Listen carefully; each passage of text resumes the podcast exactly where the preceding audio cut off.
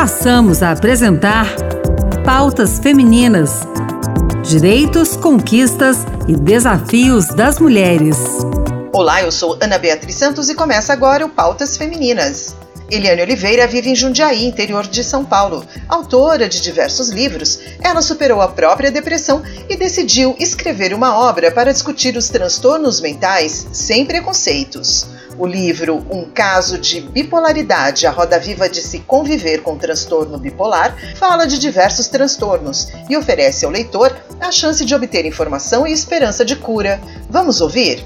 Programa Pautas Femininas desta quinta-feira conversa com Eliane Oliveira. Eliane está lançando a obra Um Caso de Bipolaridade, a roda viva de se conviver com transtorno bipolar. Olá, Eliane, bem-vinda ao Pautas Femininas. Muito obrigada pela honra de estar aqui com vocês. Eliane, hum. você acredita que 2022 as pessoas, a sociedade brasileira como um todo, ela está olhando com mais empatia os transtornos mentais? Os transtornos mentais bateram na porta de todo mundo. Então, essas pessoas que não conheciam, não sabiam que existia, ou tinham dúvidas que esses transtornos são doença, passaram a ver isso acontecendo, ou com uma pessoa da família, ou com alguém próximo, ou com a própria pessoa. O que aconteceu na pandemia é que todos nós ficamos muito tristes com esse isolamento que nós passamos e com a situação do país isso, as pessoas morrendo, as pessoas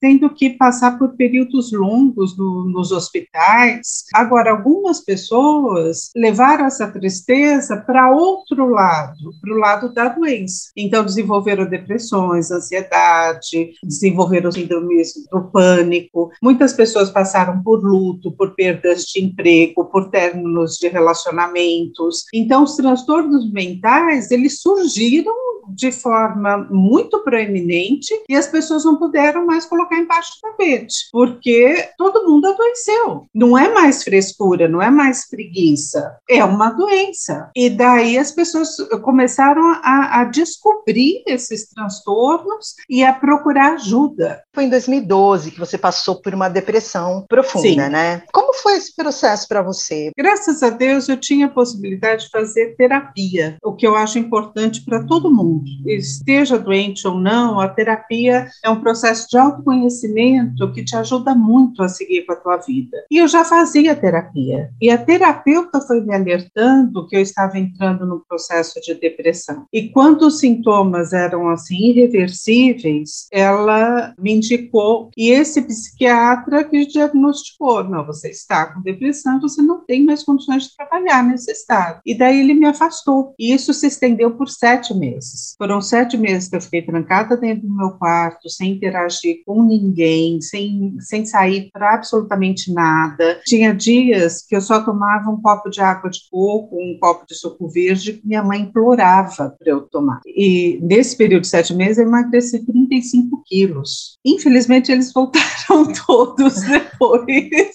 mas foi um período de imenso sofrimento. Foi um período de muito sofrimento. Eu não sei o que aconteceu, mas a medicação não não, se acertava comigo. Então, aquele, aquilo foi se prolongando até que eu consegui, afinal, ultrapassar essa fase mais difícil, consegui sair e daí finalmente consegui voltar a trabalhar. E esse livro, eu espero que ajude as pessoas a entenderem isso, que a depressão, principalmente a depressão, mas todos esses transtornos que eu falei, não são não são ilusão da cabeça de ninguém, é algo real, é uma disfunção cerebral, uma disfunção hormonal. Então, precisa de tratamento. Mas com o tratamento, você pode superar essa doença e, se ela for crônica, você pode conviver com ela e ter uma vida plena e saudável, que é o que, graças a Deus, eu consegui fazer. Eu consegui ser juiz ainda muitos anos depois disso, e depois de me aposentar, eu consegui elaborar uma nova carreira, que eu tive que estudar, eu tive que fazer uma formação toda para me tornar escritora. Então, eu sou exemplo vivo de que a depressão, ela pode ser limitante numa crise, mas ela não é limitante na sua vida, desde que você procure ajuda e faça o tratamento corretamente. A escrita já existia na sua vida antes? Durante? Já, já eu, eu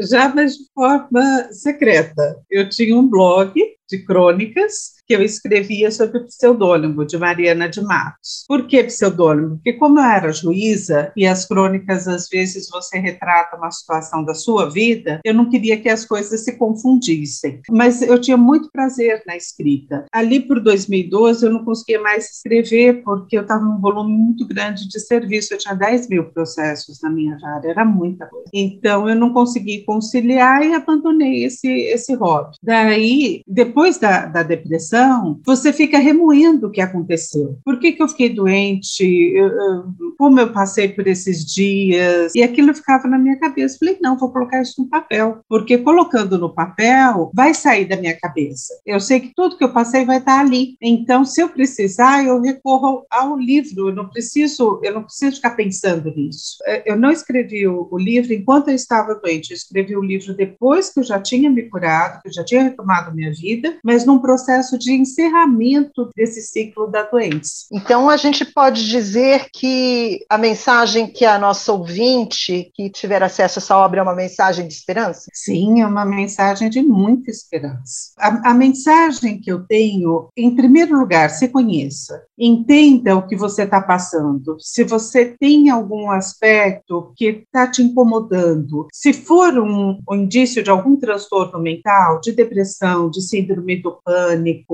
de transtorno bipolar, não tenha receio, não tenha medo, não tenha vergonha de pedir ajuda, porque isso é comum. Muitas a depressão, eu brinco que ela é uma amante vagabunda. Ela qualquer um ela pega. Não precisa ser casada com filho, sem filho, sozinha. Não precisa. Temos um exemplo é, muito avassalador que é o padre Marcelo Rossi. Ele, uma pessoa de tanta fé que é adorado por tantas pessoas, teve depressão. Por que que a Maria não pode ter? Por que que o João não pode ter depressão? Eu acho muito triste, sim, que a pessoa não consiga identificar que ela está doente e não consiga pedir ajuda, porque todos esses transtornos, eles têm como serem tratados. E sendo tratados, a pessoa pode voltar a ser feliz. Isso é muito importante. O meu livro, um caso de bipolaridade, ele relata isso, ele relata toda a trajetória de uma, de uma mulher, desde a infância, que ela já era melancólica, o, o surto de euforia na vida dela, o estrago que tudo isso fez até os 40 anos, quando ela consegue, afinal, receber o diagnóstico preciso. E aí sim ela começa a retomar a vida dela e re se reconstruir, com feridas, com cicatrizes, sim, mas uh, eu acho que você superar algo assim te dá muito mais força para seguir adiante. A gente já está caminhando para o final do programa, né? Nosso programa é curtinho, uhum. tem aí 10 minutos. Queria que você deixasse uma mensagem aí para a mulher que está ouvindo a gente nesse momento. O papel da mulher é preponderante para descobrir essas disfunções, tanto em si quanto nos outros, porque a mulher tem um olhar para o outro.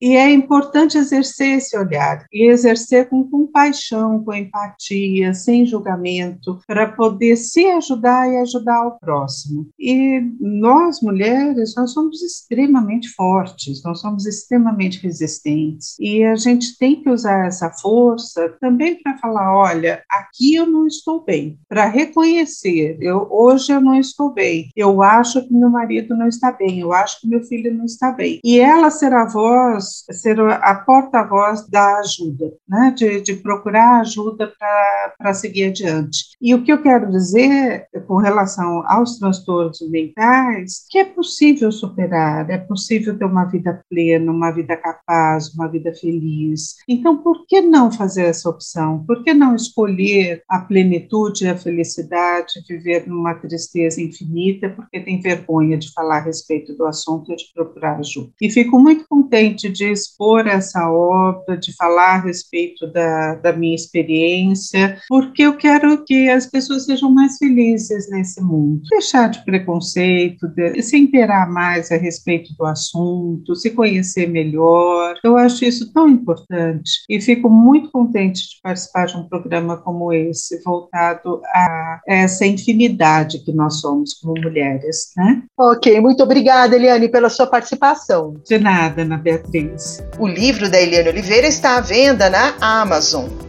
O Pautas Femininas termina aqui. O programa de hoje teve produção e apresentação de Ana Beatriz Santos e trabalhos técnicos de Antônio Carlos Soares. Obrigada pela sintonia. Tchau, tchau.